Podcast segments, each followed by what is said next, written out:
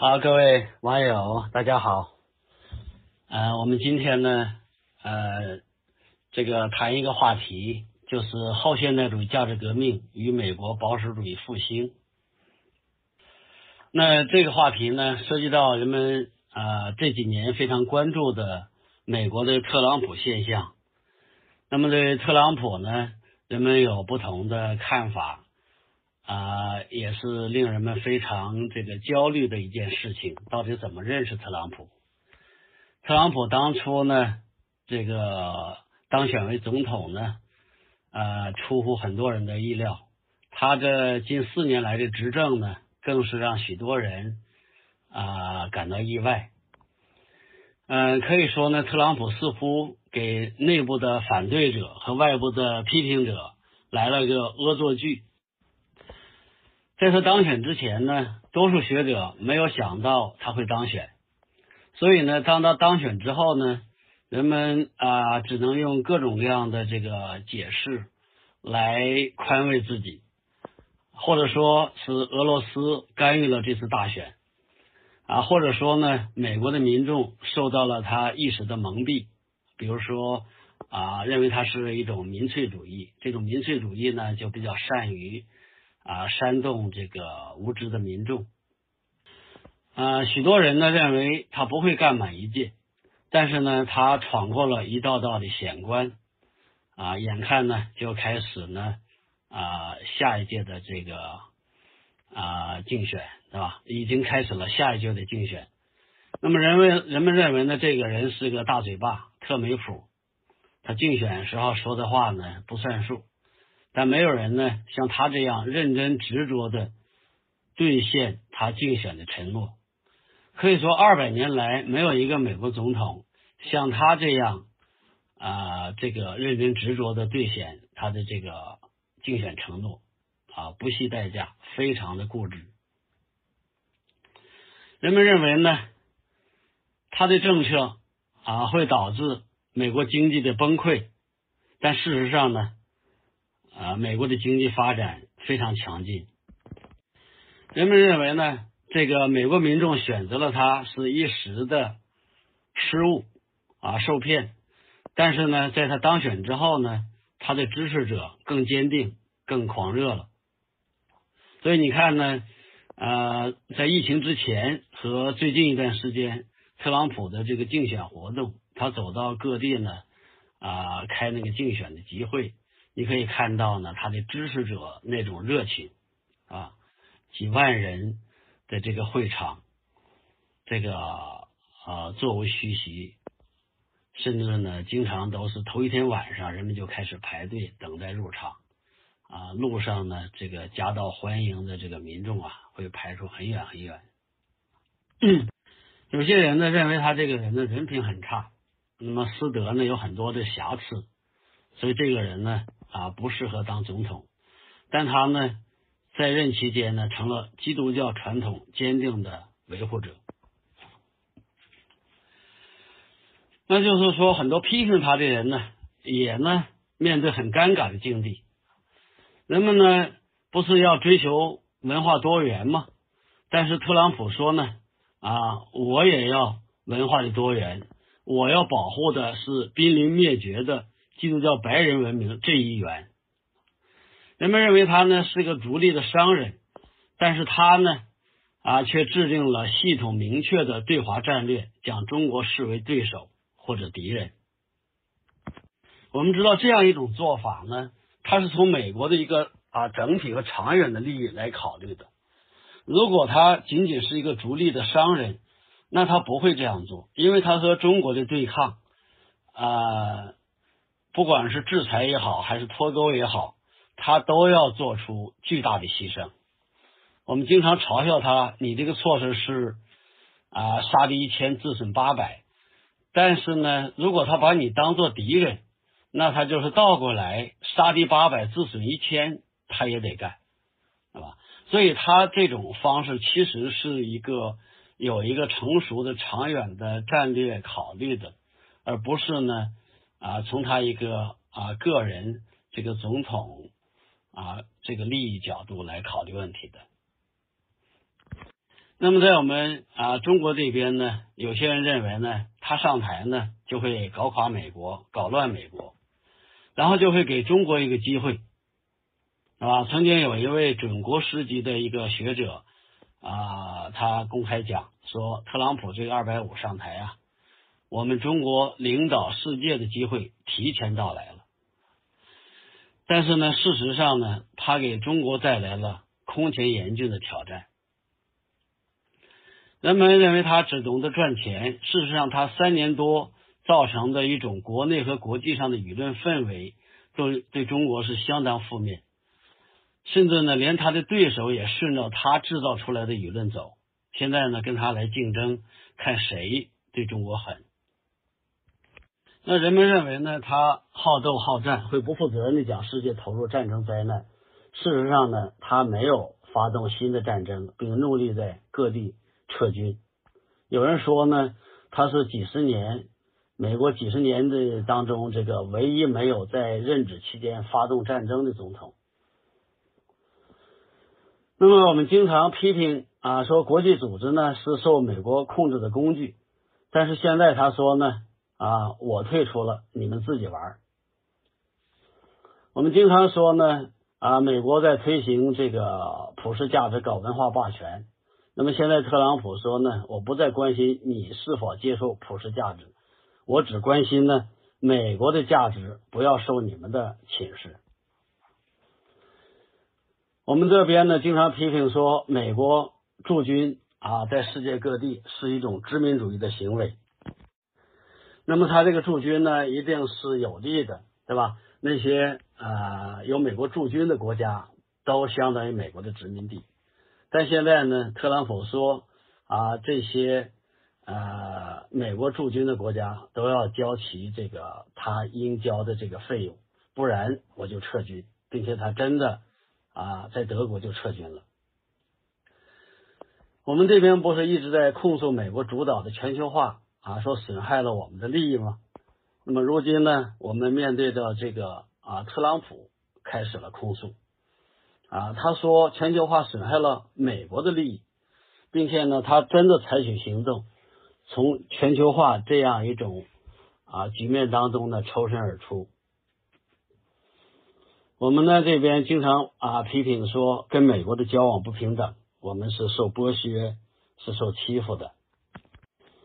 大家熟悉的呢，我们经常说，我们比如说用了一火车的袜子，还换不来他一一一架这个波音飞机等等，对吧？是我们呢是受受剥削的。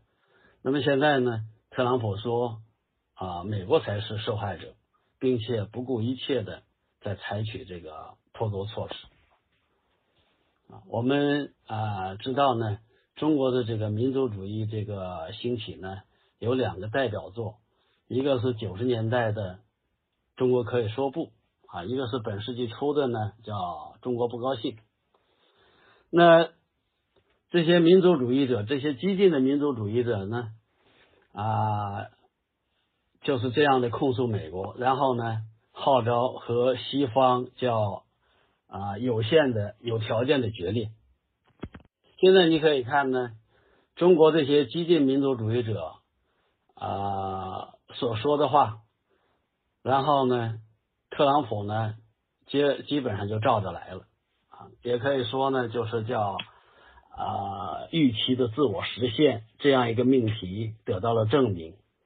你把他当敌人，你按照对待敌人的方式来对待他，结果呢，一来二去，他真的就成了敌人。那么我们经常控诉呢，美国主导的全球治理机制啊，侵犯了这个这个国家主权。现在呢，特朗普说是美国的国家主权受到了这个全球治理机制的侵蚀，他现在要维维护美国的国家主权。我们经常啊批评说美国搞单边主义，那现在特朗普来告诉你什么是真正的单边主义。这个多年来呢，我们一直在控诉美国呢遏制中国的这个崛起。那么，特朗普上来之后，他告诉我们什么才是真正的遏制。所以我们很多中国学者呢就失语了。我们一直在控诉说，美国在遏制中国崛起，结果呢，特朗普上来说，我们要实现一个根本的战略转变，把中国当对手，要遏制中国的崛起。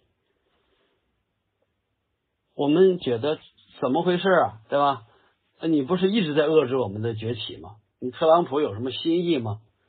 是吧？那么按我们的这个理解，美国一直在遏制中国的崛起，而不是说特朗普上来才有这样的一个战略。这样呢，对特朗普现象呢，无论是西方学术界还是中国的这个学术界的这个主流呢，啊，都陷入了嗯极大的这个被动。这个西方学术界呢，解释特朗普现象呢，很方便的一个说法，就把它视为叫右翼民粹主义的兴起。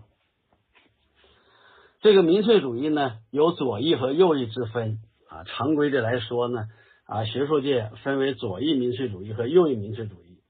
那么，当代西方学术界的主流呢，认为以特朗普现象、英国脱欧啊、法国的这个国民阵线为代表的右翼民粹主义，才是民粹主义的主流。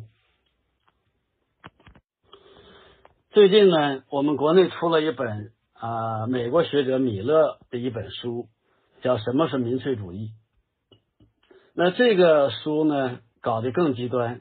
他认为呢，只有特朗普啊，这个美国的茶党这个运动啊，英国脱欧啊势力和法国的国民政线，这些才是民粹主义啊。左翼的那个势力都不是民粹主义。他把左翼的欧美的左翼势力都排除在民粹主义之外。那这本书呢，在国外和中国国内这个学界呢，影响都非常之大啊啊！我们北京大学也请米勒呀来我们这儿讲过学，呃，好几呃，这个国内学者啊，已经有好几篇呃关于这个米勒这本书的书评了。那商家在卖米勒这本书的时候，在封面上啊，给他一个评价，叫“民粹主义诊断之作”，就是做这个腰封上写的叫“民粹主义诊断之作”。那么在我看来呢，啊，他这本书呢，呃，这个是把原来比较混乱的民粹主义概念。搞得更加混乱，根本上就是张冠李戴，专门为特朗普现象呢量身定做了这样一个民粹主义标签，从根本上颠覆了一直以来学界对民粹主义的一个啊标准的这个理解和定义。所以呢，我呢写了一篇文章啊，专门这个批评这个米勒的这本书，啊。昨天刚写完啊，刚这个交稿，那我这本书呢就彻底的否定了这个米勒的这个理论，就是我认为啊，特朗普现象，它是啊右翼的保守主义，而不是什么的右翼的民粹主义。这个保守主义和民粹主义是正相对立的两种势力，在思想的。啊，这个谱系上，一个在左边，一个在右边，甚至呢，保守主义恰恰是民粹主义的啊，抵抗民主民粹主义的力量，是民粹主义难以逾越的这个啊堤坝啊，所以我呢啊，彻底的啊批判了米勒的这个理论，也就是说，他是西方学界的一个代表。然后我们中国学术界呢，大多数人也是跟风啊，跟着这个西方啊这些左派的学者走啊，也把特朗普现象呢视为一种民粹主义，是吧？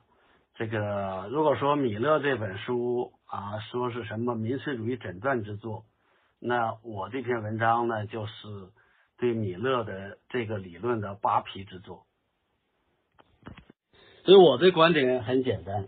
特朗普呢，他是一个保守主义者，他的当选和执政呢，标志着美国一场强劲的保守主义复兴运动，它的势头和影响甚至超过了里根当年发起的那场保守主义复兴。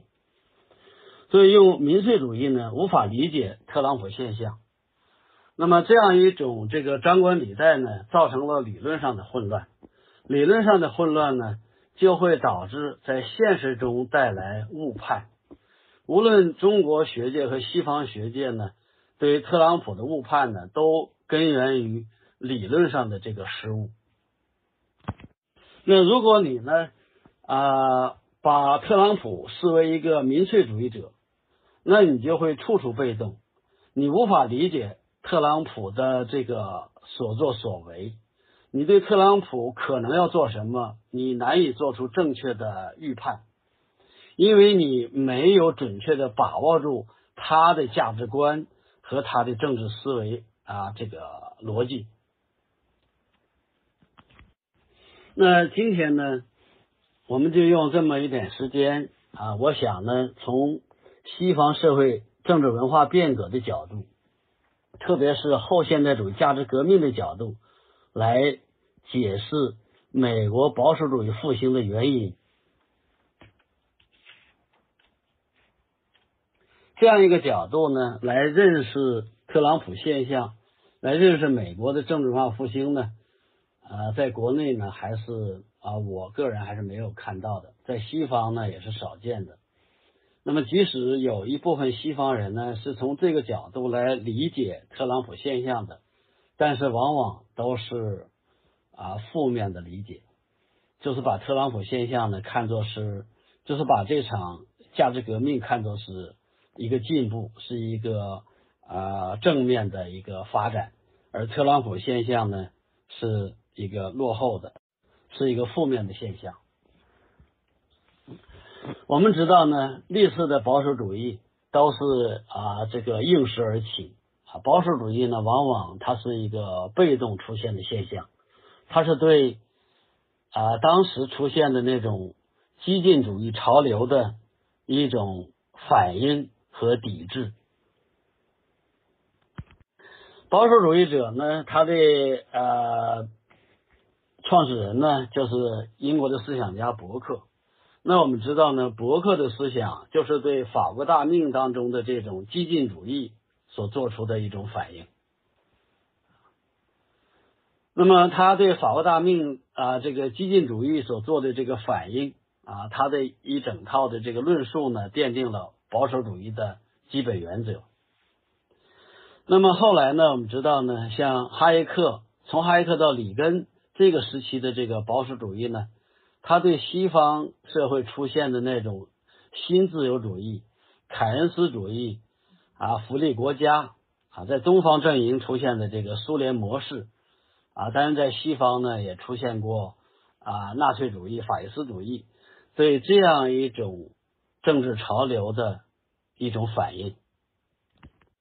那特朗普所发起的美国的保守主义复兴，它针对的是什么呢？它是受到什么刺激才兴起的呢？那就是后现代主义的价值革命。也就是说呢，这个呃，特朗普保守主义这个复兴呢，它是美国社会在由现代社会向后现代社会转型时期，对这样一种激进的后现代主义潮流。进行抵制的保守主义，也就是说，由现代社会向后现代社会转型时期的保守主义，这是今天呢特朗普保守主义的特点。那下面呢，我们先谈第一个大问题：西方社会的后现代主义价值革命。我们知道呢，价值观是政治的基础，价值观的变革呢，就会引发。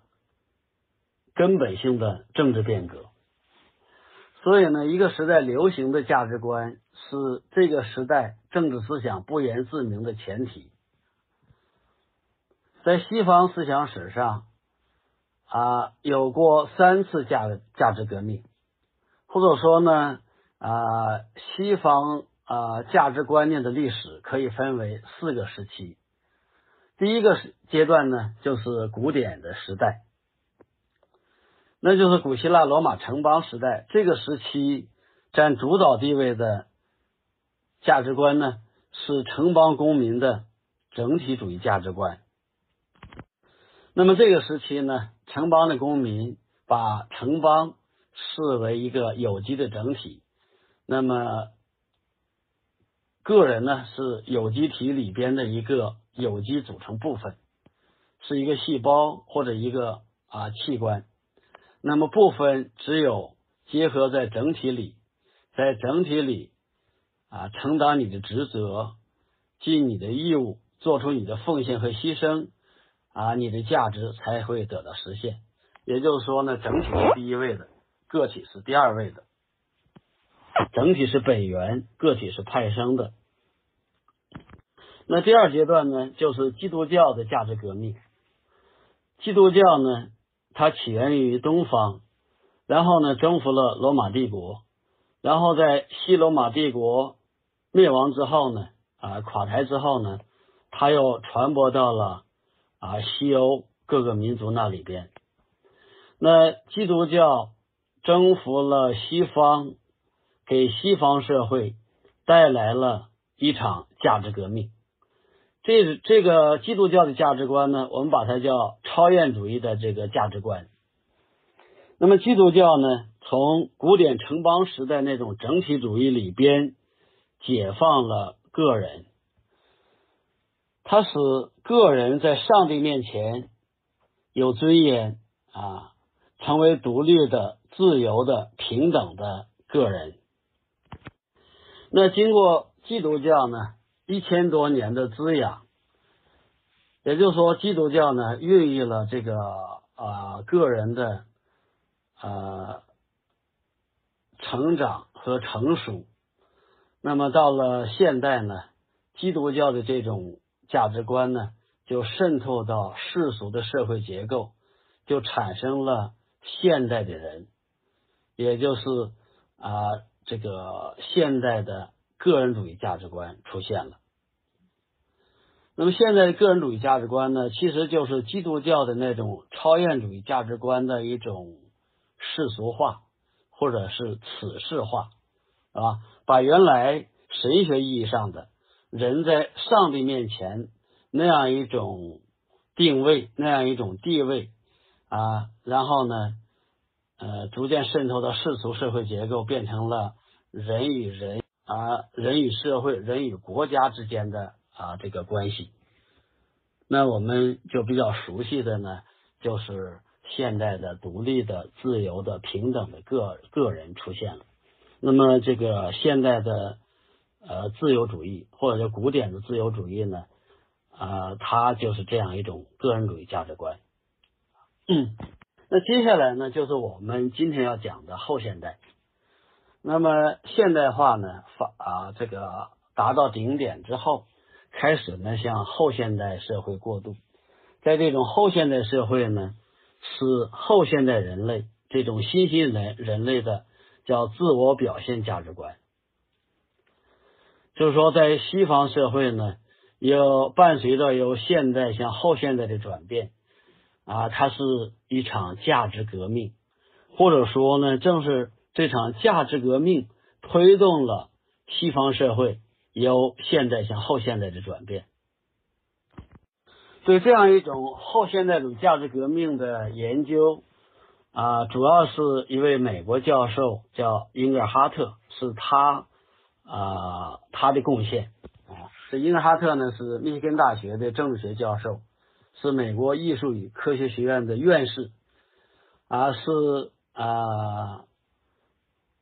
政治学的叫约翰斯凯特政治科学奖的获得者啊，这个奖呢，每年全世界只有一个人获得，是政治学的最高奖项。认为呢，这就是政治学的诺贝尔奖啊。呃，在我看来呢，这个英格哈特啊获得这个奖，他其实他的贡献呢，超过其他那些获奖者。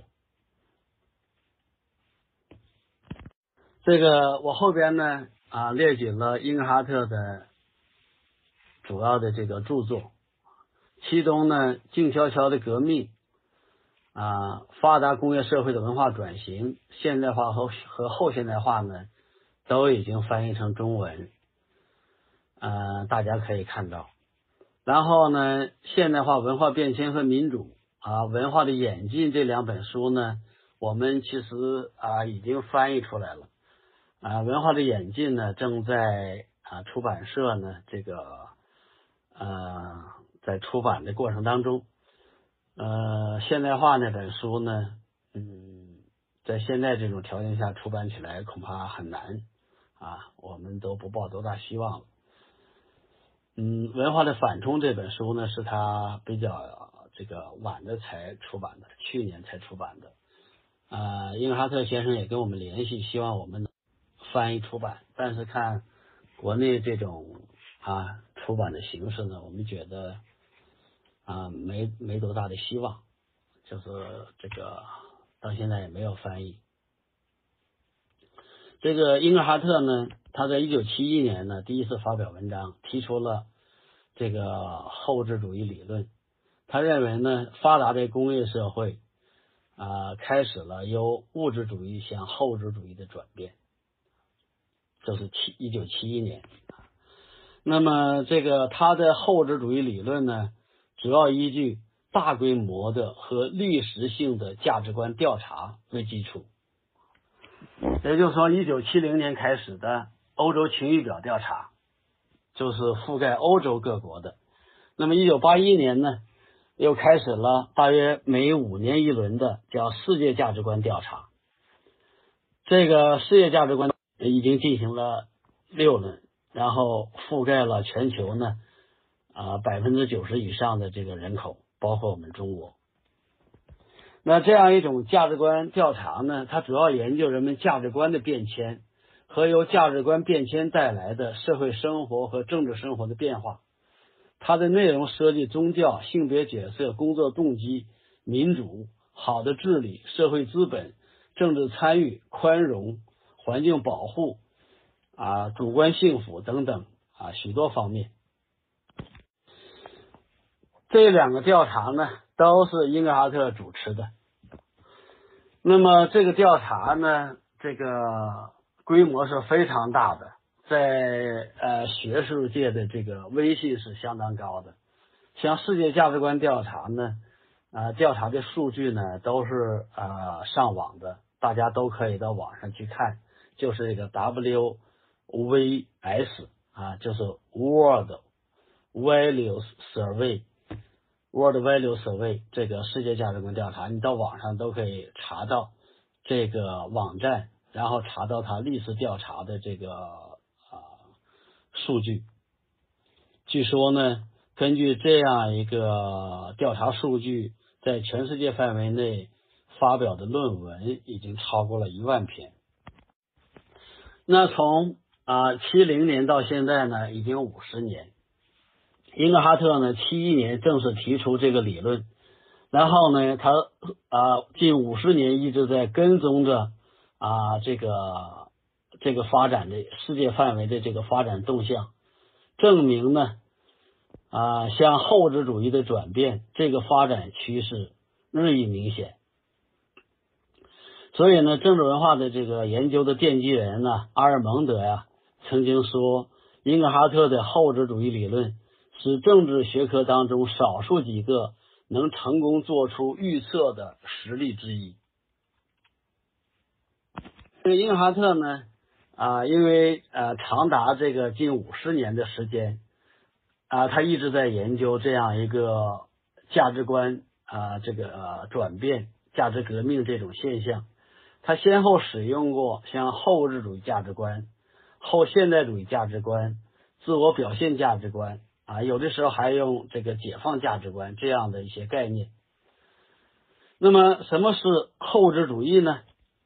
啊，英格哈特的解释，他把强调经济和人身安全的价值取向就称为物质主义价值观，把呢强调自我表现、生活质量胜过经济和人身安全的价值观称为后物质主义价值观。物质主义和后物质主义者的本质在于，前者赋予人身和经济安全以最高优先级，后者赋予后者赋予与人的解放相关的非物质层面的需求以最高优先级。后者指的是什么呢？指的是对归属感、对自我表现、生活质量、智力和审美满意度的强调。嗯，那么。物质主义价值观和后物质主义价值观呢，它是价值排序的变化。也就是说呢，在价值排序上，后物质主义者更强调个人的解放、自我表现、个人价值的实现、个人在生活方式上的自由选择，以精神品质为核心的生活质量、和谐的人际关系、优美的环境、更多的参与、更大的宽容。就是在性别、种族、宗教、性取向、生活方式等方面的啊宽容。那相应的呢，他们降低了传统比较看重的那些价值，比如说物质收入以啊经济上的需要啊社会秩序与这个人身安全、传统文化以及传统规范啊家庭、宗教、国家和国防的价值。那从物质主义向后物质主义价值观的转变呢，带来了范围更广泛的从生存价值观向自我表现价值观的转变。那么这一广泛的文化变迁，从优先考虑经济安全和人身安全，强调个体服从群体的规范，转向了越来越强调个体有选择生活方式的自由。所以呢，自我表现价值观强调性别平等，宽容男女同性恋者、外国人及其他外部团体，重视自我表现的自由，以及在经济和政治生活中的参与。那就说呢，啊，在现代社会，那么物质的匮乏呢，仍然是人们最关心的问题。这个，但是呢，现代化的这个啊成功。特别是二次大战之后，持续的经济繁荣，啊，福利国家与国际上的这个和平环境，使在生存和安全得到保障的环境中成长起来的一代人，把生存和安全视为理所当然。于是呢，他们开始追求在生存和安全之外的精神层面的价值。英哈特认为，向后现代主义的转变源于现代化的成功。现代化的中心特征是它使生活更具安全感，消除了饥饿，以及提高了预期寿命。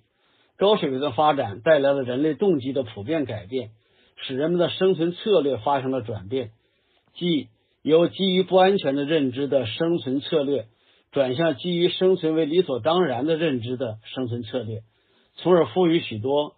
超出生存与安全之外的其他人类愿望以最高优先级。正是这样呢，在价值排序上，后物质主义者或者后现代主义者，他们更强调个人的解放、自我表现、个人价值的实现、个人在生活方式上的自由选择啊，以精神品质为核心的生活质量、和谐的人际关系、优美的环境、更多的参与、更大的宽容等等。啊对性别、种族、宗教、性取向、生活方式等方面的啊以及不同的那些选择，要有更大的宽容。那不是说传统的价值观就不再是正面价值啊，或者说啊不再有意义，而说呢啊传统的那个价值观，比如说啊人们物质的富足，对吧？人身的安全。啊，国家和国防的价值等等，宗教、家庭的价值呢？啊，就排在啊后物质主义价值后边去了，是吧？他们也是正面的价值，也是好东西，但是排在后边去了。那这样一种转变呢，从上个世纪七十年代开始发生于发达工发达的工业国家，然后在世纪之交呢，后物质主义者。在多数发达国家已经达到了人口的大约半数。那么这个趋势呢，在不断的发展啊，这个难以逆转。那今天呢，在有的西方国家，后物质主义者已经达到了三分之二。但是呢，由于啊，零八年以后，西方社会发生的这个经济危机和产生的许许多多的问题，使这种文化方面的这种变革或者变迁呢。遇到了一种叫文化反冲，就这样一种激进的向后现代的转变呢，遇到一种这个啊抵制。那对这种抵制呢，像英尔哈特他们是啊是持否定态度的，啊他是肯定这样一种文化革呃变迁、文化革命的。那么对这个文化反冲呢，认为是一种逆流。我呢个人。利用呢这个英格哈特这种研究的啊数据啊运用呢这个他对这个文价值价值革命这个现象的描述，对吧？我觉得这个是可靠的，但是呢，我不接受呢他对这个现象的评价。我认为呢啊由传统社会和向现代社会的转变是一种进步。是个好现象，是人类的解放。然后由现代向后现代的转变，啊，是另一回事。我后边要谈到这个问题。下面呢，我们就谈第二个问题，就是后现代主义带来的一整套文化变迁。这个后现代主义啊，啊，这个价值革命，它啊，对，就是根本上把政治。啊，改变了，把经济改变了，把整个社会改变了，就是人们价值观变了，一切都变了。那么我这里边呢，给大家列举了，就是后现代主义价值观带来的基本政治概念内涵的根本变化，像自由、人权、平等、民主、多元主义，就这些正面价值的概念都被赋予了新的含义。这个我们国内啊，一些学者呢，对这样一种变化呢不敏感，或者说呢没有注意到西方社会呢啊发生的这种变化，他还用这个啊三五十年西方社会的那样一种概念去看今天西方社会的问题，他以为啊如果有人被控诉说他反自由。啊，反民主、反平等，啊，反多元主义，以为反的还是几十年前的那个自由、平等、民主和多元主义。其实呢，啊，当西方一些人控诉这个保守派啊啊，这个什么种族歧视啊，什么甚至是法西斯主义啊啊，反多元主义啊等等的时候，他们使用的这个概念已经是后现代的概念了。那甚至呢，像民族主义都成了贬义词啊，种族主义呢也被滥用。民族主义呢啊，因为西方社会呢二战后反思这个反省这个纳粹主义，所以呢这个就啊达到一个极端，结果呢这个民族主义成为一种啊忌讳。所以呢，特朗普有一次在一个集会上说：“我是一个民族主义者。”结果呢，招来媒体的一片骂声，是吧？呃，那我们中国人可能难以想象，那么一个国家领导人，你不是民族主义者，那你是个世界主义者，我们啊放心吗？是吧？你是个国际主义者，对吧？那你世界主义者、国际主义者，那你就是卖国主义者，对吧？啊，这个。所以呢，国家领导人当然首先是个民族主义者，他有一点世界主义和全球这样的一种情怀，是吧？啊，是好事。但是呢，他不能成为一个全球主义者和世界主义者，对吧？啊，这个种族主义呢也被滥用，动不动呢就啊戴种族主义的帽子。但是你得知道，他说的那个种族主义是什么意思。啊，他是站在一种世界主义和全球主义的立场上，啊多元文化主义的立场上来控诉这个保守派是种族主义，那么按照他的那个标准，我们中国人百分之九十九以上可以说都是种族主义。那么后现代价值观呢，在意识形态和政治文化领域里呢，啊，它的啊表现，特别是一些极端的表现呢，我下边呢列举了这么一些，我一个一个的讲。这里边呢，也就把前边我们说的一些基本政治概念的那种含义的变化呢，也包括在这里了。第一个呢，就是极端的平等主义或者平均主义。这个现代文明呢，它讲的是平等，是什么平等呢？首先是人格的平等，这是由基督教孕育的，就是说啊，原来是所有人在上帝面前平等，是吧？上帝提升了人，赋予人啊独有的价值和尊严。那么到了文艺复兴之后呢，就是在世俗社会啊，这个人格平等的概念，所有的人呢，大家在人格上是平等的。由这种人格的平等呢，衍生出啊基本人权的平等，就所有的人只要在生物学意义上认定你是个人啊，是人类这一个种，那么你就具有啊基本的权利，这是一个底线，所有人都平等享有的基本人权啊。然后有在法律面前的平等，有机会均等，有政治权利的平等。这个政治权利呢，是利益的利。就是 rights 啊，political rights 的平等，它就意味着呢啊，这个所有人都能够平等的参与公共事务啊，然后呢，在这个啊选举当中呢，对吧？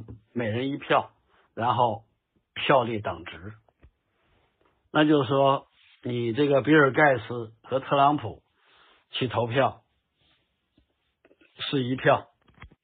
那给他开车的司机啊，给他扫厕所的那个卫生，这个打扫卫生的工人投的那票也是一票啊，他是等值的啊，平等的一票。每个人有啊，每个啊成年的国民有选举权和被选举权，这是平等的，这是政治权利的平等。但是这种政治权利，这个 rights 的平等。必然会带来结果的不平等，对吧？这个啊，那么后现代呢？他要的是什么？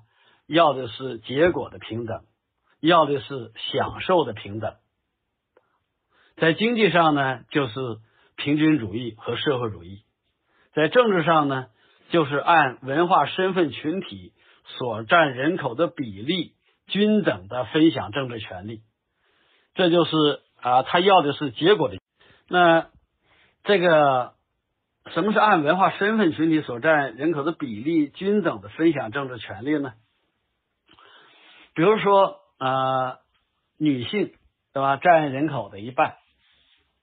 那这个激进的女性主义认为呢，那么我们女性占人口的一半，那所有的机会我都应该有一半，是吧？那总统二百年了。啊，还没有一个女总统，这肯定是歧视。那如果达到平等，那就应该是，比如说单数这届是男的，双数这届就应该是女的，总统就应该男的女的轮流当，这才平等，对吧？然后你内阁成员啊，国会的议员啊，州长，这个亿万富翁，对吧？啊，大学教授，我们女性都得占一半。那比如说黑人占人口的百分之十三左右，那所有的机机会我都得占百分之十三，不然就是不平等。这个问题呢就比较麻烦啊，这种身份政治呢其实是非常荒唐的。那你黑人占人口百分之三，你要百分之十三的份额，然后黑人里边呢还有黑人的女人。黑人女人说：“我占百分之十三的一半，那所有的机会，我黑人女人还要占这个啊百分之十三里的一半，对吧？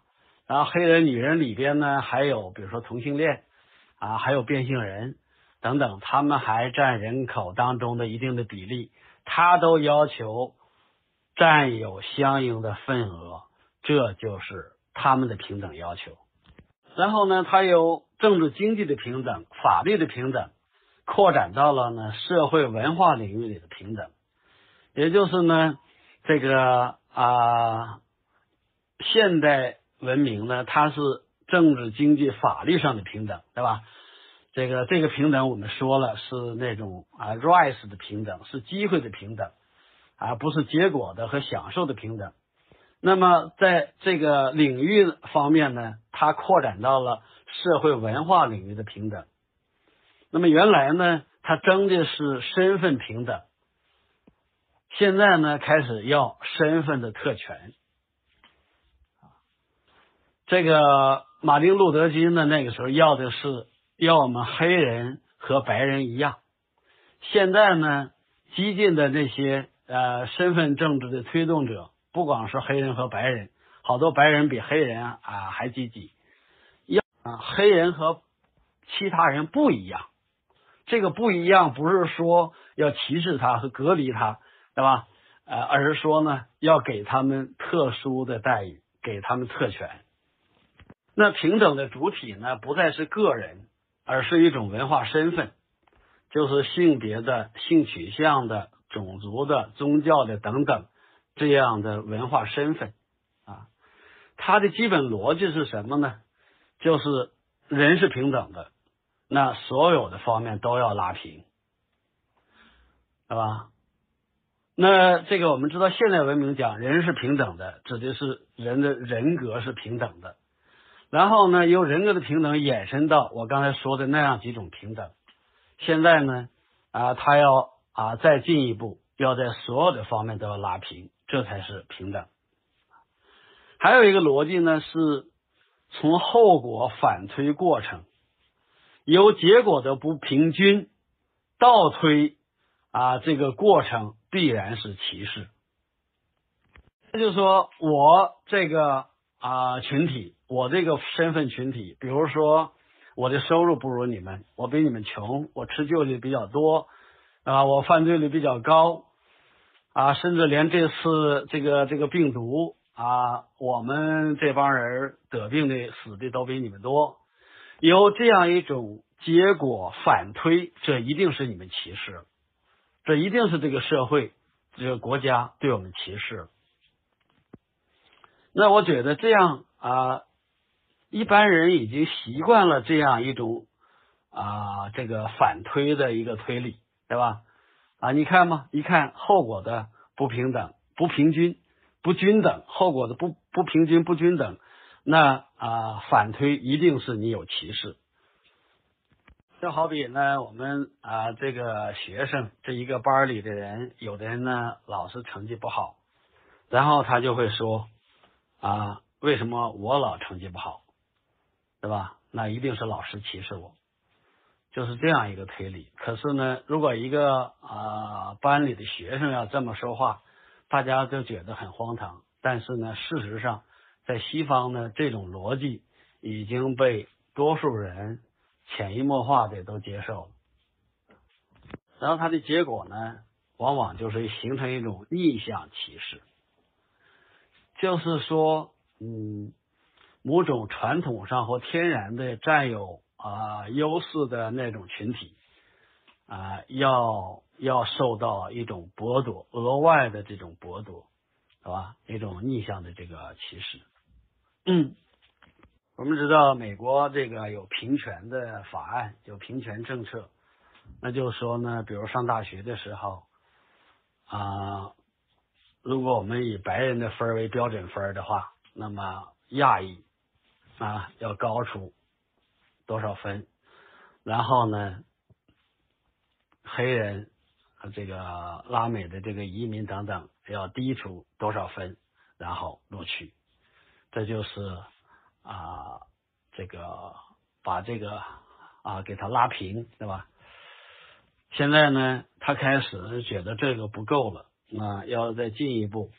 就是在 SAT 啊，就是美国那个高考当中呢，增加一项叫逆境分。增加这个逆境分呢，这个他评估学生的社会经济背景啊，影响得分的因素啊包括学生就读的高中，他所在社区的犯罪率、贫困程度等等，是吧？那就什么意思呢？如果你啊，你读的那高中比较差，给你加一点分；你呢，生活的那个社区犯罪率高啊，是个贫困社区，再给你加点分。然后你这个家庭条件不好，再给你加分。啊，就是说把你把这个学生所处的不利的环境都通过加分给他抵消，然后让他。和啊环境和条件比较好的学生去竞争。第二个呢是放纵的个人主义，他是在生活方式、个人生活方式上对自由选择的诉求和宽容。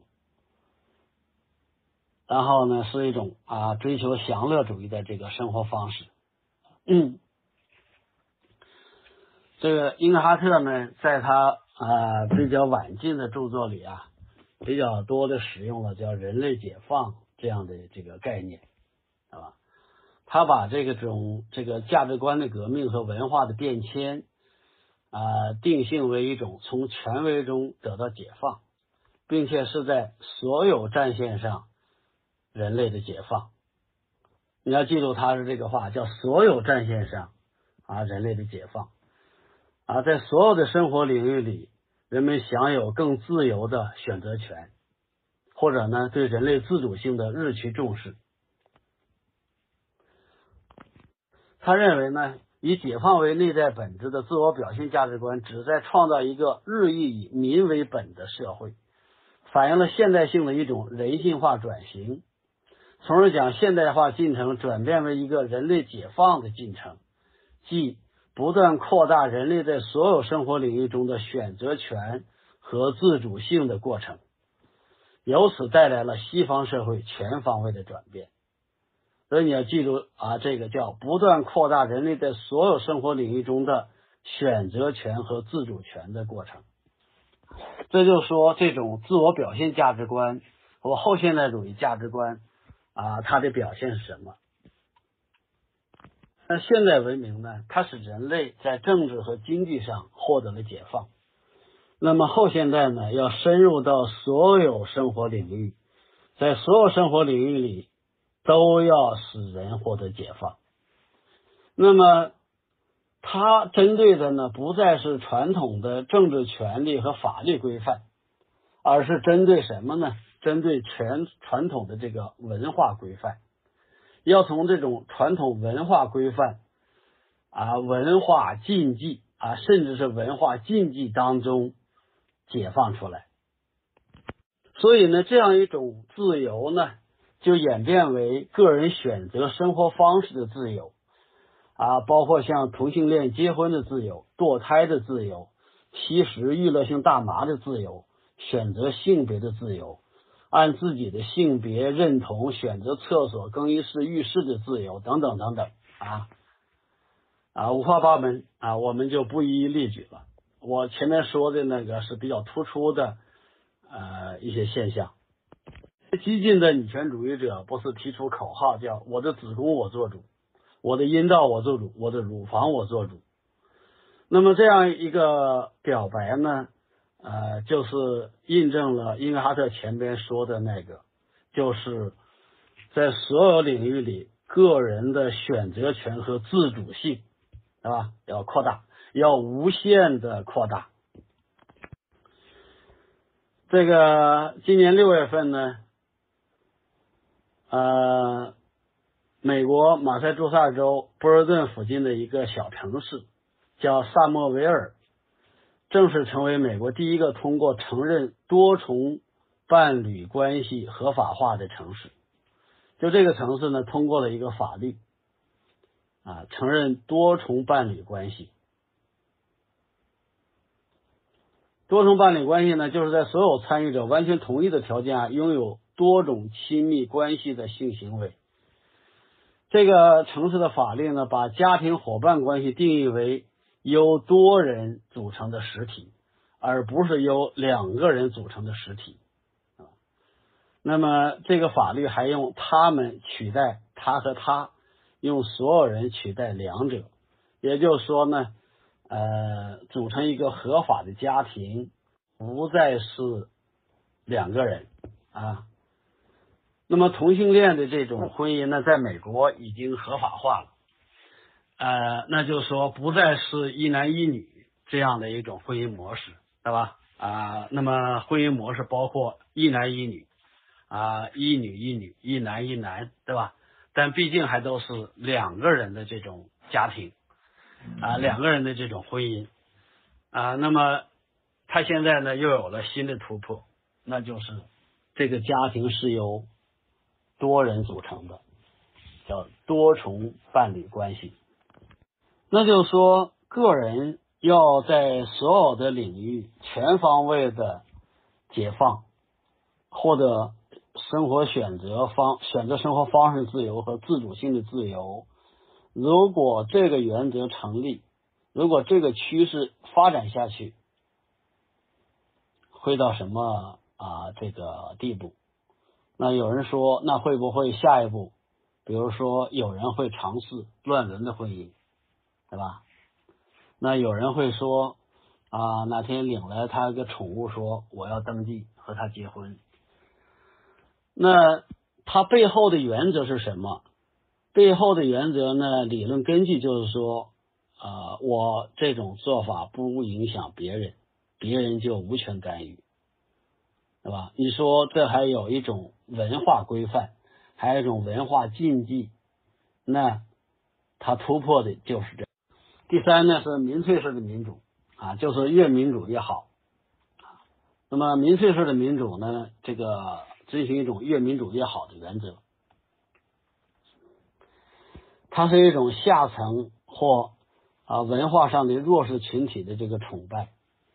那么。现代社会呢，带来了人民崇拜，由人民崇拜呢发展为平民崇拜，然后呢，到后现代社会呢，就是弱势身份群体的崇拜，啊，这是它的一个基础。那么，古代的民主呢，基本上都是精英的民主。那么，在现代社会呢，由精英民主走向了大众民主。后现代呢，就开始由大众民主走向。民粹化的民主，这种民粹化的民主的表现是什么呢？一个是大众的过度参与，还有一个呢就是媒体过度参与。本来呢，这个媒体呢有告知和监督的作用，它是民众的耳目。现在呢，他在追求媒体治国啊。第二个表现呢，就是精英和大众的一个关系的一个失衡。精英呢失去了引领、平衡民众、过滤和提升民意的作用，完全成了大众的尾巴啊，讨好和取悦于大众。第三呢是弱势群体占据道德高地，掌握了国家的这个主导权。那么这个社会呢，这个弱势群体应该是被尊重的对象。应该是被照顾的对象，是吧？他有他平等的权利，一定要得到保障。但是啊，你如果让这种弱势群体成了国家的主导力量，甚至把他们作为一种道德标准啊，那这个恐怕就是民主的一种败坏的这种现象。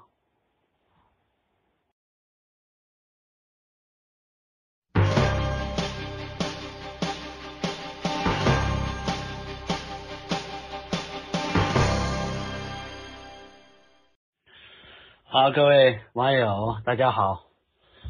呃，我们今天呢，呃，这个谈一个话题，就是后现代主义价值革命与美国保守主义复兴。那这个话题呢，涉及到人们啊这几年非常关注的美国的特朗普现象。那么对特朗普呢，人们有不同的看法。啊，也是令人们非常这个焦虑的一件事情。到底怎么认识特朗普？特朗普当初呢，这个当选为总统呢，呃，出乎很多人的意料。他这近四年来的执政呢，更是让许多人啊感到意外。嗯，可以说呢，特朗普似乎给内部的反对者和外部的批评者来了个恶作剧。在他当选之前呢，多数学者没有想到他会当选，所以呢，当他当选之后呢，人们啊只能用各种各样的这个解释来宽慰自己。或者说是俄罗斯干预了这次大选，啊，或者说呢，美国的民众受到了他一时的蒙蔽，比如说啊，认为他是一种民粹主义，这种民粹主义呢，就比较善于啊煽动这个无知的民众，啊，许多人呢认为他不会干满一届，但是呢，他闯过了一道道的险关，啊，眼看呢就开始呢。啊，下一届的这个啊竞选，对吧？已经开始了下一届的竞选。那么，人们人们认为呢，这个人是个大嘴巴，特没谱。他竞选时候说的话呢不算数，但没有人呢像他这样认真执着的兑现他竞选的承诺。可以说，二百年来没有一个美国总统像他这样啊，这个认真执着的兑现他的这个。竞选承诺啊，不惜代价，非常的固执。人们认为呢，他的政策啊会导致美国经济的崩溃，但事实上呢，啊，美国的经济发展非常强劲。人们认为呢，这个美国民众选择了他是一时的失误啊，受骗。但是呢，在他当选之后呢。他的支持者更坚定、更狂热了，所以你看呢，呃，在疫情之前和最近一段时间，特朗普的这个竞选活动，他走到各地呢，啊，开那个竞选的集会，你可以看到呢，他的支持者那种热情啊，几万人的这个会场，这个啊，座无虚席。甚至呢，经常都是头一天晚上，人们就开始排队等待入场啊。路上呢，这个夹道欢迎的这个民众啊，会排出很远很远。有些人呢，认为他这个人的人品很差，那么私德呢有很多的瑕疵，所以这个人呢啊不适合当总统。但他呢在任期间呢，成了基督教传统坚定的维护者。那就是说，很多批评他的人呢，也呢面对很尴尬的境地。人们呢不是要追求文化多元吗？但是特朗普说呢，啊，我也要文化的多元，我要保护的是濒临灭绝的基督教白人文明这一员。人们认为他呢是个独立的商人，但是他呢啊却制定了系统明确的对华战略，将中国视为对手。或者敌人，我们知道这样一种做法呢，它是从美国的一个啊整体和长远的利益来考虑的。如果他仅仅是一个逐利的商人，那他不会这样做，因为他和中国的对抗啊，不管是制裁也好，还是脱钩也好，他都要做出巨大的牺牲。我们经常嘲笑他，你这个措施是啊杀敌一千，自损八百。但是呢，如果他把你当做敌人，那他就是倒过来杀敌八百自损一千，他也得干，是吧？所以他这种方式其实是一个有一个成熟的长远的战略考虑的，而不是呢啊从他一个啊个人这个总统啊这个利益角度来考虑问题的。那么在我们啊中国这边呢，有些人认为呢，他上台呢就会搞垮美国，搞乱美国，然后就会给中国一个机会，是吧？曾经有一位准国师级的一个学者啊，他公开讲说，特朗普这个二百五上台啊，我们中国领导世界的机会提前到来了。但是呢，事实上呢，他给中国带来了空前严峻的挑战。人们认为他只懂得赚钱，事实上，他三年多造成的一种国内和国际上的舆论氛围，都对中国是相当负面。甚至呢，连他的对手也顺着他制造出来的舆论走。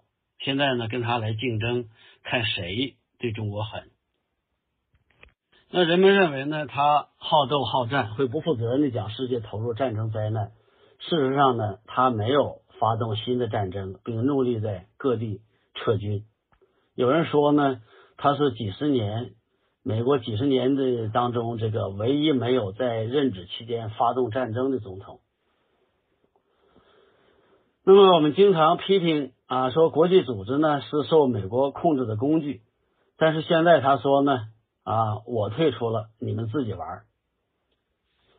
我们经常说呢啊，美国在推行这个普世价值，搞文化霸权。那么现在特朗普说呢，我不再关心你是否接受普世价值，我只关心呢美国的价值不要受你们的侵蚀。我们这边呢，经常批评说，美国驻军啊，在世界各地是一种殖民主义的行为。那么，他这个驻军呢，一定是有利的，对吧？那些呃有美国驻军的国家，都相当于美国的殖民地。但现在呢，特朗普说啊，这些呃美国驻军的国家都要交齐这个他应交的这个费用，不然我就撤军，并且他真的。啊，在德国就撤军了。我们这边不是一直在控诉美国主导的全球化啊，说损害了我们的利益吗？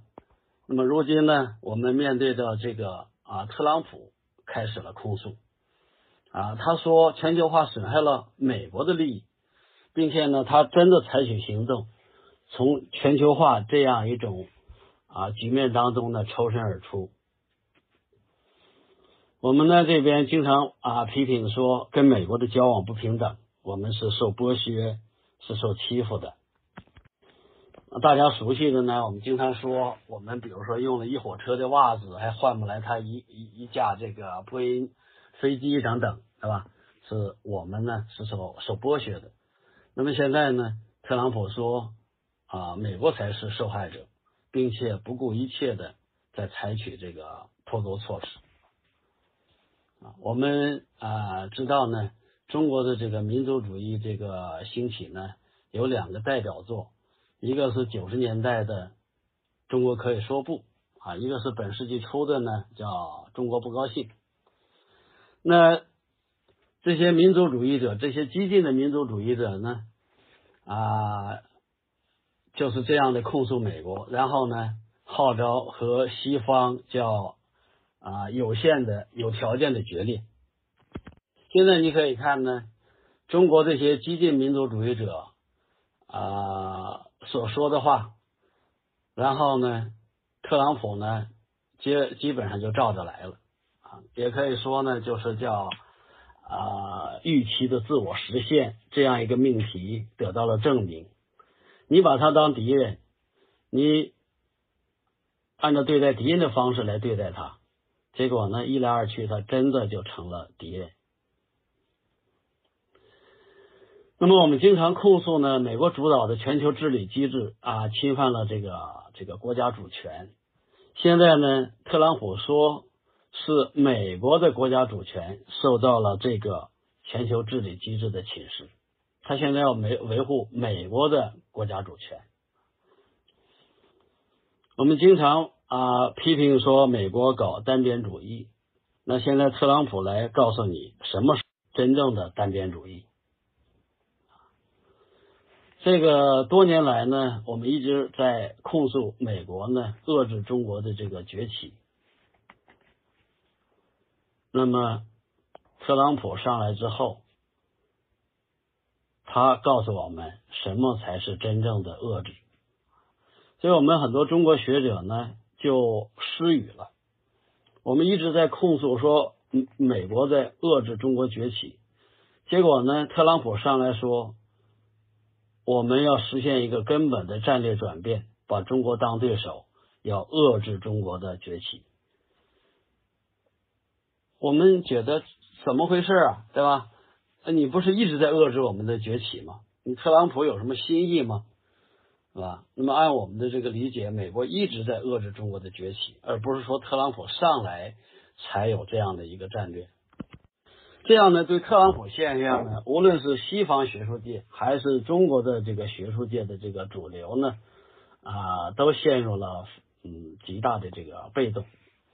这个西方学术界呢，解释特朗普现象呢，很方便的一个说法，就把它视为叫右翼民粹主义的兴起。这个民粹主义呢，有左翼和右翼之分啊。常规的来说呢。啊，学术界分为左翼民粹主义和右翼民粹主义。那么，当代西方学术界的主流呢，认为以特朗普现象、英国脱欧啊、法国的这个国民阵线为代表的右翼民粹主义，才是民粹主义的主流。最近呢，我们国内出了一本啊，美国学者米勒的一本书，叫《什么是民粹主义》。那这个书呢？搞得更极端，他认为呢，只有特朗普啊，这个美国的茶党这个运动啊，英国脱欧啊势力和法国的国民政线，这些才是民粹主义啊，左翼的那个势力都不是民粹主义。他把左翼的欧美的左翼势力都排除在民粹主义之外。那这本书呢，在国外和中国国内这个学界呢，影响都非常之大啊啊！我们北京大学也请米勒呀来我们这儿讲过学，呃，好几呃，这个国内学者啊已经有好几篇呃关于这个米勒这本书的书评了。那商家在卖米勒这本书的时候，在封面上啊给他一个。评价叫民粹主义诊断之作，就是做的这个腰封上写的叫民粹主义诊断之作。那么在我看来呢，啊，他这本书呢，呃，这个是把原来比较混乱的民粹主义概念搞得更加混乱，根本上就是张冠李戴，专门为特朗普现象呢量身定做了。这样一个民粹主义标签，从根本上颠覆了一直以来学界对民粹主义的一个啊标准的这个理解和定义。所以呢，我呢写了一篇文章啊，专门这个批评这个米勒的这本书。呃，昨天刚写完啊，刚这个交稿。那我这本书呢，就彻底的否定了这个米勒的这个理论，就是我认为啊，特朗普现象，它是啊右翼的保守主义，而不是什么的右翼的民粹主义。这个保守主义和民粹主义是正相对立的两种势力，在思想的啊这个谱系上，一个在左边，一个在右边。甚至呢，保守主义恰恰是民粹主义的啊，抵抗民主民粹主义的力量，是民粹主义难以逾越的这个啊堤坝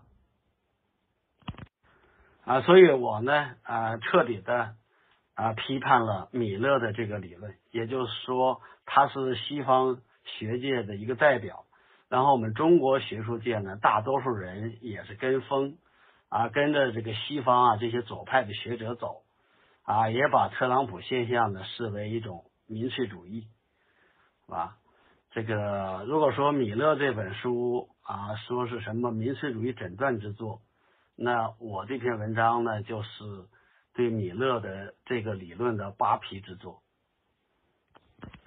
所以我的观点很简单，特朗普呢他是一个保守主义者，他的当选和执政呢标志着美国一场强劲的保守主义复兴运动。他的势头和影响，甚至超过了里根当年发起的那场保守主义复兴。所以，用民粹主义呢，无法理解特朗普现象。那么，这样一种这个张冠李戴呢，造成了理论上的混乱。理论上的混乱呢，就会导致在现实中带来误判。无论中国学界和西方学界呢，对特朗普的误判呢，都根源于。理论上的这个失误。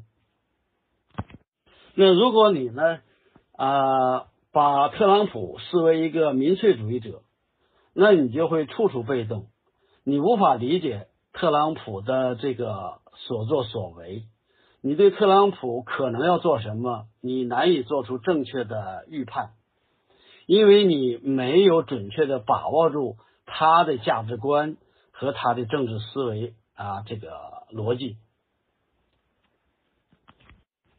那今天呢？我们就用这么一点时间啊，我想呢，从西方社会政治文化变革的角度，特别是后现代主义价值革命的角度，来解释美国保守主义复兴的原因。这样一个角度呢，来认识特朗普现象，来认识美国的政治化复兴呢，啊，在国内呢还是。啊，我个人还是没有看到的，在西方呢也是少见的。那么，即使有一部分西方人呢是从这个角度来理解特朗普现象的，但是往往都是啊负面的理解，就是把特朗普现象呢看作是，就是把这场价值革命看作是一个进步，是一个啊正面的一个发展，而特朗普现象呢是一个落后的。是一个负面的现象。我们知道呢，历次的保守主义都是啊这个应时而起啊。保守主义呢，往往它是一个被动出现的现象，它是对啊当时出现的那种激进主义潮流的一种反应和抵制。保守主义者呢，他的呃。创始人呢，就是英国的思想家伯克。那我们知道呢，伯克的思想就是对法国大命当中的这种激进主义所做出的一种反应。那么他对法国大命啊这个激进主义所做的这个反应啊，他的一整套的这个论述呢，奠定了保守主义的基本原则。那么后来呢，我们知道呢，像哈耶克，从哈耶克到里根。这个时期的这个保守主义呢，他对西方社会出现的那种新自由主义、凯恩斯主义啊、福利国家啊，在东方阵营出现的这个苏联模式啊，当然在西方呢也出现过啊纳粹主义、法西斯主义，对这样一种政治潮流的一种反应。那特朗普。所发起的美国的保守主义复兴，它针对的是什么呢？它是受到什么刺激才兴起的呢？那就是后现代主义的价值革命。也就是说呢，这个呃，特朗普保守主义这个复兴呢，它是美国社会在由现代社会向后现代社会转型时期。对这样一种激进的后现代主义潮流进行抵制的保守主义，也就是说，由现代社会向后现代社会转型时期的保守主义，这是今天呢特朗普保守主义的特点。那下面呢，我们先谈第一个大问题：西方社会的后现代主义价值革命。我们知道呢，价值观是政治的基础。价值观的变革呢，就会引发根本性的政治变革。所以呢，一个时代流行的价值观是这个时代政治思想不言自明的前提。在西方思想史上啊，有过三次价价值革命，或者说呢啊，西方啊价值观念的历史可以分为四个时期。第一个阶段呢，就是古典的时代，那就是古希腊罗马城邦时代。这个时期占主导地位的价值观呢，是城邦公民的整体主义价值观。那么这个时期呢，城邦的公民把城邦视为一个有机的整体，那么个人呢，是有机体里边的一个。有机组成部分是一个细胞或者一个啊器官，那么部分只有结合在整体里，在整体里啊承担你的职责，尽你的义务，做出你的奉献和牺牲啊，你的价值才会得到实现。也就是说呢，整体是第一位的，个体是第二位的。整体是本源，个体是派生的。那第二阶段呢，就是基督教的价值革命。基督教呢，它起源于东方，然后呢，征服了罗马帝国，然后在西罗马帝国灭亡之后呢，啊，垮台之后呢，它又传播到了啊西欧各个民族那里边。那基督教征服了西方。给西方社会带来了一场价值革命。这这个基督教的价值观呢，我们把它叫超验主义的这个价值观。那么基督教呢，从古典城邦时代那种整体主义里边解放了个人，它使个人在上帝面前有尊严啊，成为独立的、自由的、平等的个人。那经过基督教呢一千多年的滋养，也就是说，基督教呢孕育了这个啊个人的呃成长和成熟。那么到了现代呢，基督教的这种价值观呢就渗透到世俗的社会结构，就产生了现代的人，也就是啊。这个现代的个人主义价值观出现了。那么，现在的个人主义价值观呢，其实就是基督教的那种超验主义价值观的一种世俗化，或者是此世化，是吧？把原来神学意义上的人在上帝面前那样一种定位、那样一种地位啊，然后呢？呃，逐渐渗透到世俗社会结构，变成了人与人啊，人与社会、人与国家之间的啊这个关系。那我们就比较熟悉的呢，就是现代的独立的、自由的、平等的个个人出现了。那么这个现代的呃自由主义或者叫古典的自由主义呢，啊，它就是这样一种个人主义价值观。嗯。那接下来呢，就是我们今天要讲的后现代。那么现代化呢，发啊这个达到顶点之后，开始呢向后现代社会过渡。在这种后现代社会呢，是后现代人类这种新兴人人类的叫自我表现价值观。就是说，在西方社会呢，有伴随着由现代向后现代的转变。啊，它是一场价值革命，或者说呢，正是这场价值革命推动了西方社会由现代向后现代的转变。对这样一种后现代主义价值革命的研究啊，主要是一位美国教授叫英格哈特，是他啊他的贡献啊。这英格哈特呢是密歇根大学的政治学教授。是美国艺术与科学学院的院士，啊，是啊，政治学的叫约翰斯凯特政治科学奖的获得者，啊，这个奖呢，每年全世界只有一个人获得，是政治学的最高奖项，认为呢，这就是政治学的诺贝尔奖，啊，呃，在我看来呢，这个英格哈特啊获得这个奖。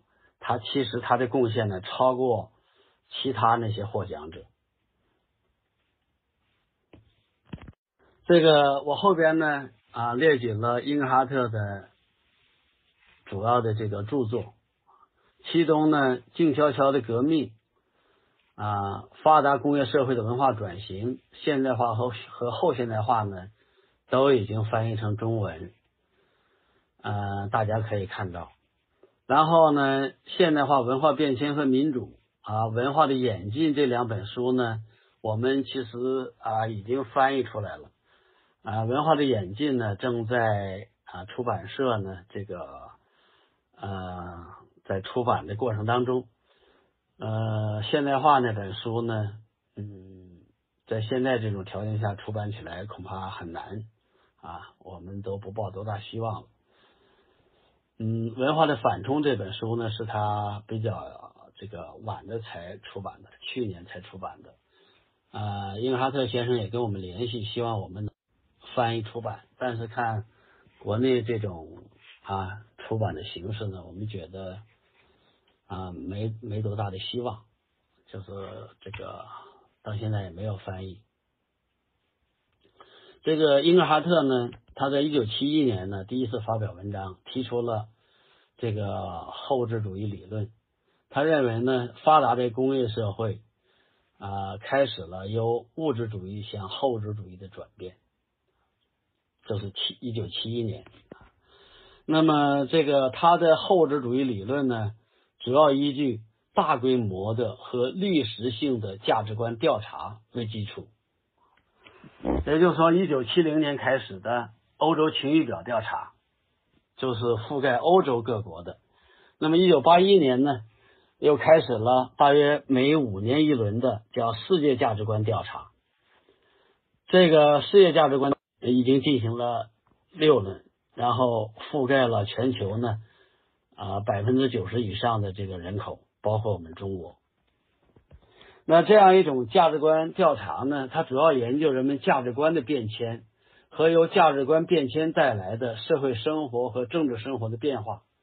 它的内容涉及宗教、性别角色、工作动机、民主、好的治理、社会资本、政治参与、宽容、环境保护啊、主观幸福等等啊许多方面。这两个调查呢，都是英格哈特主持的。那么这个调查呢，这个规模是非常大的。在呃学术界的这个威信是相当高的，像世界价值观调查呢，啊调查的数据呢都是啊上网的，大家都可以到网上去看，就是这个 WVS 啊，就是 World Value Survey，World Value Survey 这个世界价值观调查，你到网上都可以查到这个网站，然后查到它历史调查的这个啊。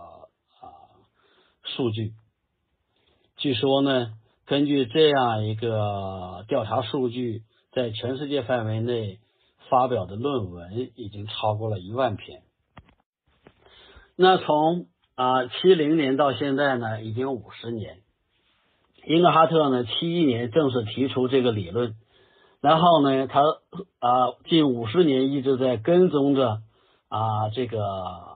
这个发展的世界范围的这个发展动向，证明呢，啊，向后置主义的转变，这个发展趋势日益明显。所以呢，政治文化的这个研究的奠基人呢，阿尔蒙德呀，曾经说，英格哈特的后置主义理论是政治学科当中少数几个能成功做出预测的实例之一。这个英格哈特呢？啊，因为呃，长达这个近五十年的时间，啊，他一直在研究这样一个价值观啊，这个转变、价值革命这种现象。他先后使用过像后物质主义价值观、后现代主义价值观、自我表现价值观啊，有的时候还用这个解放价值观这样的一些概念。那么，什么是后置主义呢？啊，英格哈特的解释。他把强调经济和人身安全的价值取向就称为物质主义价值观，把呢强调自我表现、生活质量胜过经济和人身安全的价值观称为后物质主义价值观。物质主义和后物质主义者的本质在于，前者赋予人身和经济安全以最高优先级，后者赋予。后者赋予与人的解放相关的非物质层面的需求以最高优先级。后者指的是什么呢？指的是对归属感、对自我表现、生活质量、智力和审美满意度的强调。嗯，那么物质主义价值观和后物质主义价值观呢？它是价值排序的变化。也就是说呢，在价值排序上。后物质主义者更强调个人的解放、自我表现、个人价值的实现、个人在生活方式上的自由选择，以精神品质为核心的生活质量、和谐的人际关系、优美的环境、更多的参与、更大的宽容，就是在性别、种族、宗教、性取向、生活方式等方面的啊宽容。那相应的呢？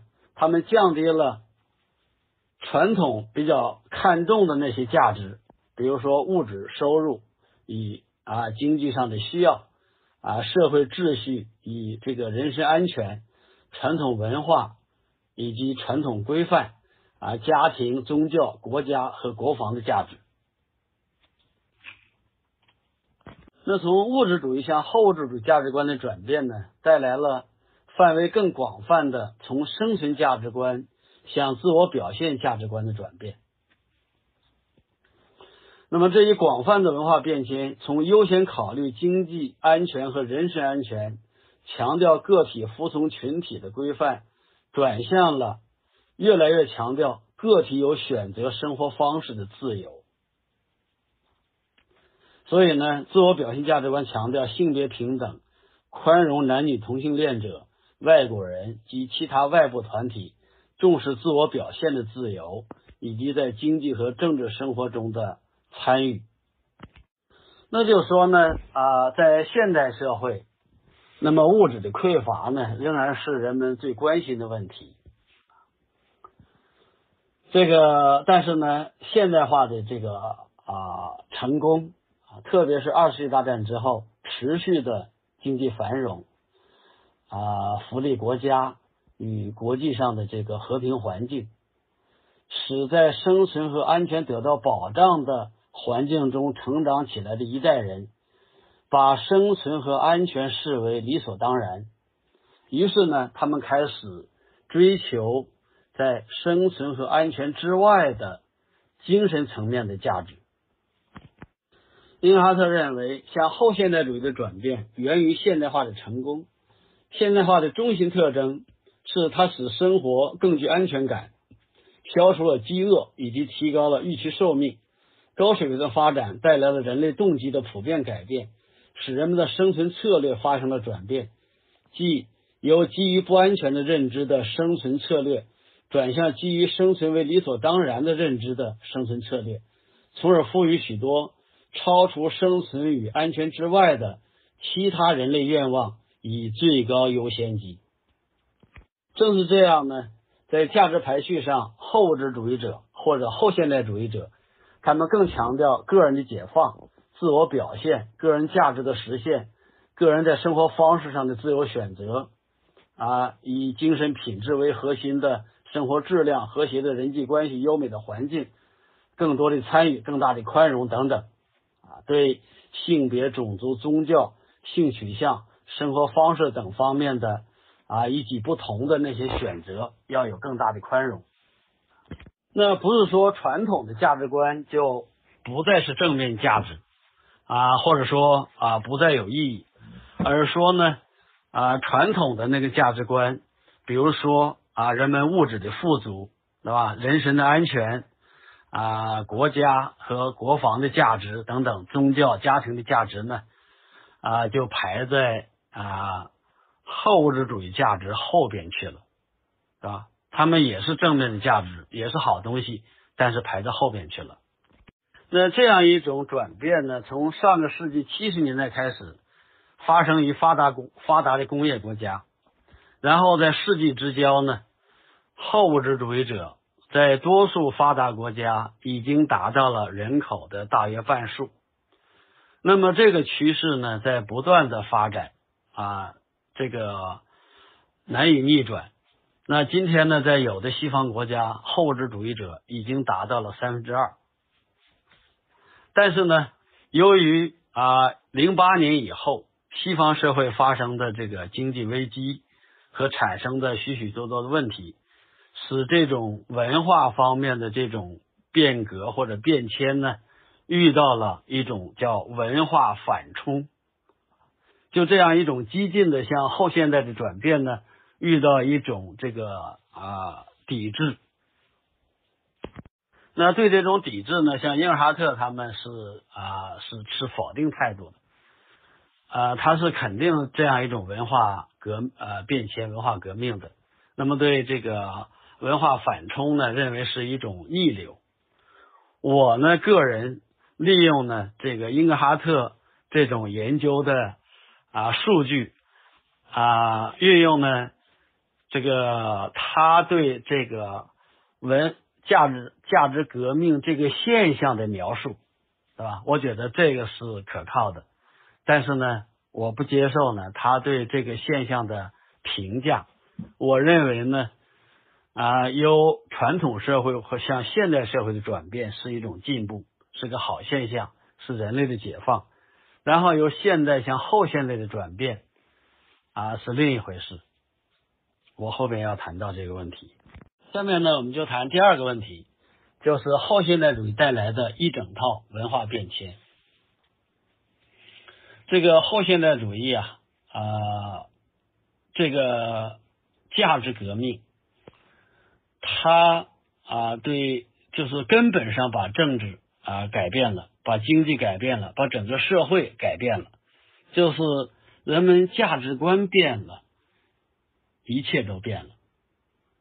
那么我这里边呢，给大家列举了就是后现代主义价值观带来的基本政治概念内涵的根本变化，像自由、人权、平等、民主、多元主义，就这些正面价值的概念都被赋予了新的含义。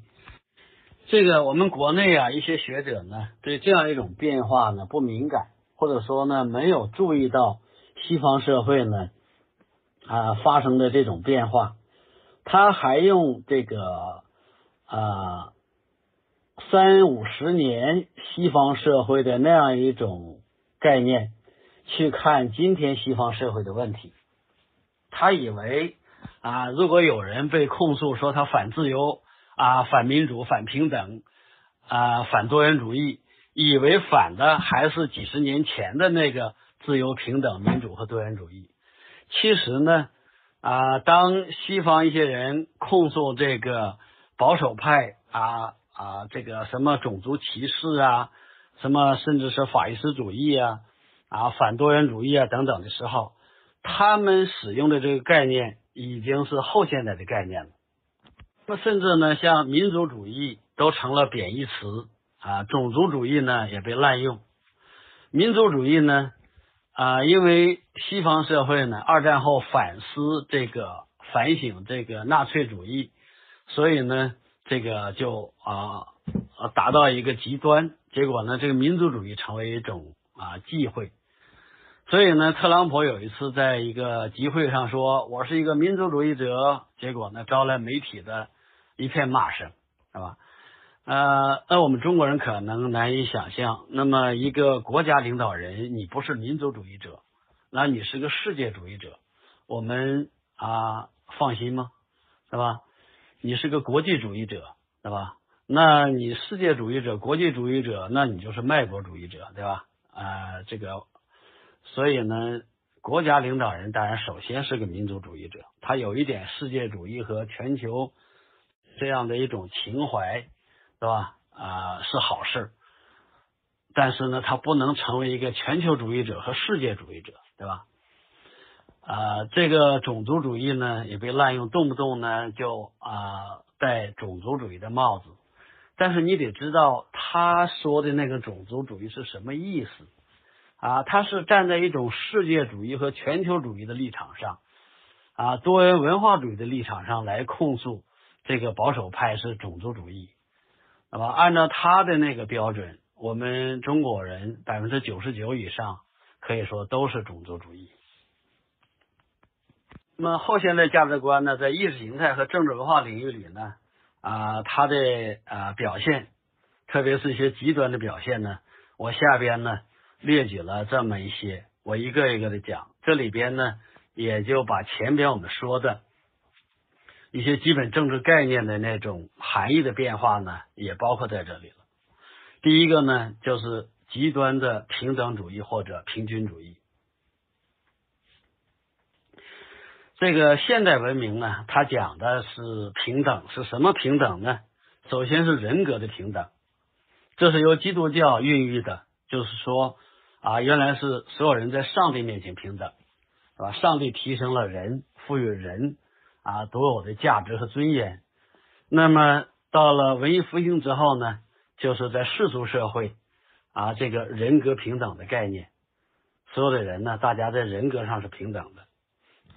由这种人格的平等呢，衍生出啊基本人权的平等，就所有的人只要在生物学意义上认定你是个人啊，是人类这一个种，那么你就具有啊基本的权利，这是一个底线，所有人都平等享有的基本人权啊。然后有在法律面前的平等，有机会均等，有政治权利的平等。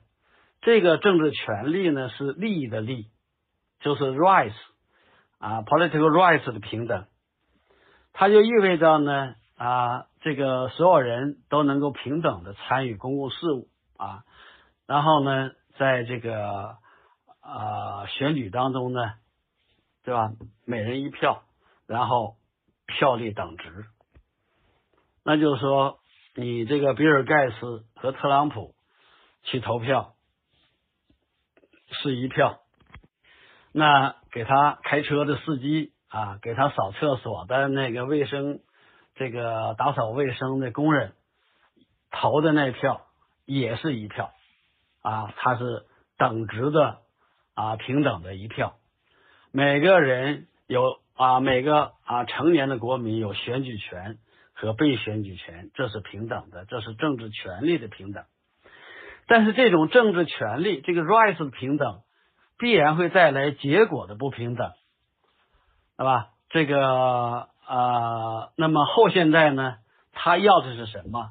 要的是结果的平等，要的是享受的平等。在经济上呢，就是平均主义和社会主义；在政治上呢，就是按文化身份群体所占人口的比例均等的分享政治权利。这就是。啊，他要的是结果的。那这个什么是按文化身份群体所占人口的比例均等的分享政治权利呢？比如说，呃，女性对吧，占人口的一半。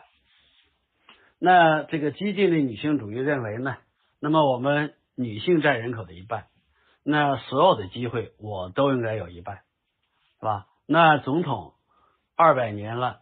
啊，还没有一个女总统，这肯定是歧视。那如果达到平等，那就应该是，比如说单数这届是男的，双数这届就应该是女的，总统就应该男的女的轮流当，这才平等，对吧？然后你内阁成员啊，国会的议员啊，州长，这个亿万富翁，对吧？啊，大学教授，我们女性都得占一半。那比如说黑人占人口的百分之十三左右，那所有的机机会我都得占百分之十三，不然就是不平等。这个问题呢就比较麻烦啊，这种身份政治呢其实是非常荒唐的。那你黑人占人口百分之三，你要百分之十三的份额，然后黑人里边呢还有黑人的女人。黑人女人说：“我占百分之十三的一半，那所有的机会，我黑人女人还要占这个啊百分之十三里的一半，对吧？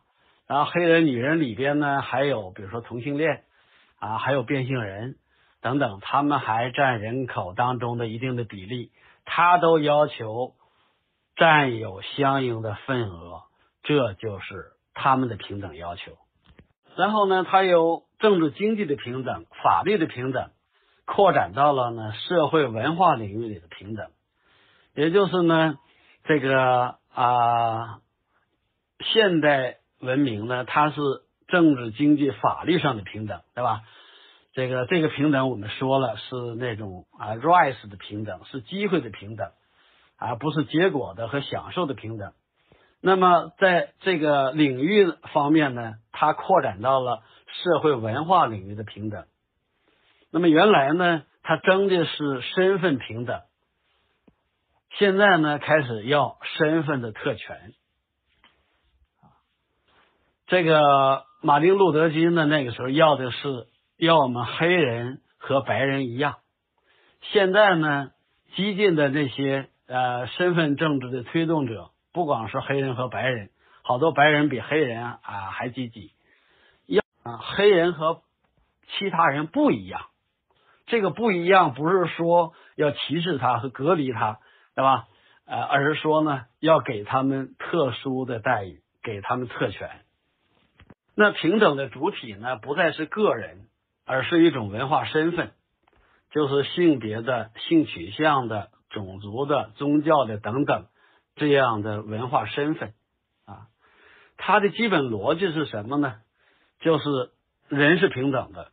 那所有的方面都要拉平，对吧？那这个我们知道，现代文明讲人是平等的，指的是人的人格是平等的。然后呢，由人格的平等延伸到我刚才说的那样几种平等。现在呢，啊，他要啊再进一步，要在所有的方面都要拉平，这才是平等。还有一个逻辑呢，是从后果反推过程。由结果的不平均倒推啊，这个过程必然是歧视。那就说我这个啊群体，我这个身份群体，比如说我的收入不如你们，我比你们穷，我持旧的比较多啊，我犯罪率比较高啊，甚至连这次这个这个病毒啊，我们这帮人得病的死的都比你们多。有这样一种结果反推，这一定是你们歧视，这一定是这个社会、这个国家对我们歧视。那我觉得这样啊，一般人已经习惯了这样一种啊这个反推的一个推理，对吧？啊，你看嘛，一看后果的不平等、不平均、不均等，后果的不不平均、不均等。那啊，反推一定是你有歧视。就好比呢，我们啊，这个学生这一个班里的人，有的人呢老是成绩不好，然后他就会说啊，为什么我老成绩不好，对吧？那一定是老师歧视我，就是这样一个推理。可是呢，如果一个啊班里的学生要这么说话，大家就觉得很荒唐。但是呢，事实上。在西方呢，这种逻辑已经被多数人潜移默化的都接受了，然后它的结果呢，往往就是形成一种逆向歧视，就是说，嗯，某种传统上或天然的占有啊优势的那种群体啊，要要受到一种剥夺，额外的这种剥夺，是吧？一种逆向的这个歧视。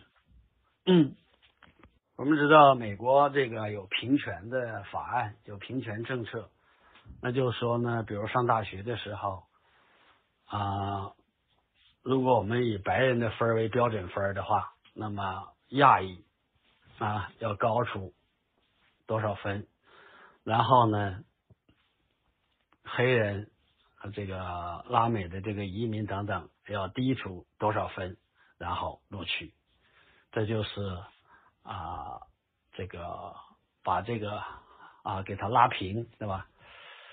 现在呢，他开始觉得这个不够了，那要再进一步，就是在 SAT 啊，就是美国那个高考当中呢，增加一项叫逆境分。增加这个逆境分呢，这个他评估学生的社会经济背景啊，影响得分的因素啊，包括学生就读的高中，他所在社区的犯罪率。贫困程度等等，是吧？那就什么意思呢？如果你啊，你读的那高中比较差，给你加一点分；你呢，生活的那个社区犯罪率高啊，是个贫困社区，再给你加点分；然后你这个家庭条件不好，再给你加分。啊，就是说，把你把这个学生。所处的不利的环境都通过加分给他抵消，然后让他和啊环境和条件比较好的学生去竞争。第二个呢是放纵的个人主义，他是在生活方式、个人生活方式上对自由选择的诉求和宽容。然后呢，是一种啊追求享乐主义的这个生活方式。嗯，这个英格哈特呢，在他啊比较晚近的著作里啊，比较多的使用了叫“人类解放”这样的这个概念，是吧？他把这个种这个价值观的革命和文化的变迁啊，定性为一种从权威中得到解放，并且是在所有战线上。人类的解放，你要记住他是这个话，叫所有战线上啊，人类的解放啊，在所有的生活领域里，人们享有更自由的选择权，或者呢，对人类自主性的日趋重视。他认为呢，以解放为内在本质的自我表现价值观，旨在创造一个日益以民为本的社会，反映了现代性的一种人性化转型。从而将现代化进程转变为一个人类解放的进程，即不断扩大人类在所有生活领域中的选择权和自主性的过程，由此带来了西方社会全方位的转变。所以你要记住啊，这个叫不断扩大人类在所有生活领域中的选择权和自主权的过程。这就说，这种自我表现价值观和后现代主义价值观。啊，它的表现是什么？那现代文明呢？它使人类在政治和经济上获得了解放。那么后现代呢？要深入到所有生活领域，在所有生活领域里都要使人获得解放。那么它针对的呢，不再是传统的政治权利和法律规范，而是针对什么呢？针对全传统的这个文化规范，要从这种传统文化规范啊、文化禁忌啊，甚至是文化禁忌当中解放出来。所以呢，这样一种自由呢，就演变为个人选择生活方式的自由啊，包括像同性恋结婚的自由、堕胎的自由、吸食娱乐性大麻的自由、选择性别的自由。按自己的性别认同选择厕所、更衣室、浴室的自由等等等等啊啊五花八门啊，我们就不一一列举了。我前面说的那个是比较突出的呃一些现象。激进的女权主义者不是提出口号叫“我的子宫我做主，我的阴道我做主，我的乳房我做主”。那么这样一个表白呢？呃，就是印证了英格哈特前边说的那个，就是在所有领域里，个人的选择权和自主性，是吧？要扩大，要无限的扩大。这个今年六月份呢，呃，美国马赛诸塞州波尔顿附近的一个小城市叫萨默维尔。正式成为美国第一个通过承认多重伴侣关系合法化的城市。就这个城市呢，通过了一个法律，啊，承认多重伴侣关系。多重伴侣关系呢，就是在所有参与者完全同意的条件下，拥有多种亲密关系的性行为。这个城市的法律呢，把家庭伙伴关系定义为。由多人组成的实体，而不是由两个人组成的实体啊。那么这个法律还用他们取代他和他，用所有人取代两者。也就是说呢，呃，组成一个合法的家庭，不再是两个人啊。那么同性恋的这种婚姻呢，在美国已经合法化了。呃，那就是说，不再是一男一女这样的一种婚姻模式，对吧？啊，那么婚姻模式包括一男一女，啊，一女一女，一男一男，对吧？但毕竟还都是两个人的这种家庭，啊，两个人的这种婚姻，啊，那么他现在呢又有了新的突破，那就是这个家庭是由多人组成的，叫多重伴侣关系。那就是说，个人要在所有的领域全方位的解放，获得生活选择方选择生活方式自由和自主性的自由。如果这个原则成立，如果这个趋势发展下去，会到什么啊这个地步？那有人说，那会不会下一步？比如说，有人会尝试乱伦的婚姻，对吧？那有人会说，啊，哪天领来他个宠物，说我要登记和他结婚。那他背后的原则是什么？背后的原则呢？理论根据就是说，啊，我这种做法不影响别人，别人就无权干预。对吧？你说这还有一种文化规范，还有一种文化禁忌，那它突破的就是这。第三呢是民粹式的民主啊，就是越民主越好。那么民粹式的民主呢，这个遵循一种越民主越好的原则，它是一种下层或啊文化上的弱势群体的这个崇拜。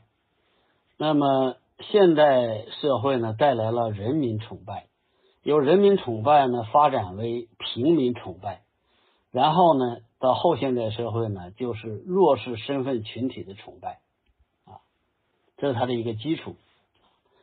那么，古代的民主呢，基本上都是精英的民主。那么，在现代社会呢，由精英民主走向了大众民主。后现代呢，就开始由大众民主走向。民粹化的民主，这种民粹化的民主的表现是什么呢？一个是大众的过度参与，还有一个呢，就是媒体过度参与。本来呢，这个媒体呢有告知和监督的作用，它是民众的耳目。现在呢，他在追求媒体治国啊。第二个表现呢，就是精英和大众的一个关系的一个失衡。精英呢失去了引领、平衡民众、过滤和提升民意的作用，完全成了大众的尾巴啊，讨好和取悦于大众。第三呢是弱势群体占据道德高地，掌握了国家的这个主导权。那么这个社会呢，这个弱势群体应该是被尊重的对象。应该是被照顾的对象，对吧？他有他平等的权利，一定要得到保障。但是啊，你如果让这种弱势群体成了国家的主导力量，甚至把他们作为一种道德标准啊，那这个恐怕就是民主的一种败坏的这种现象。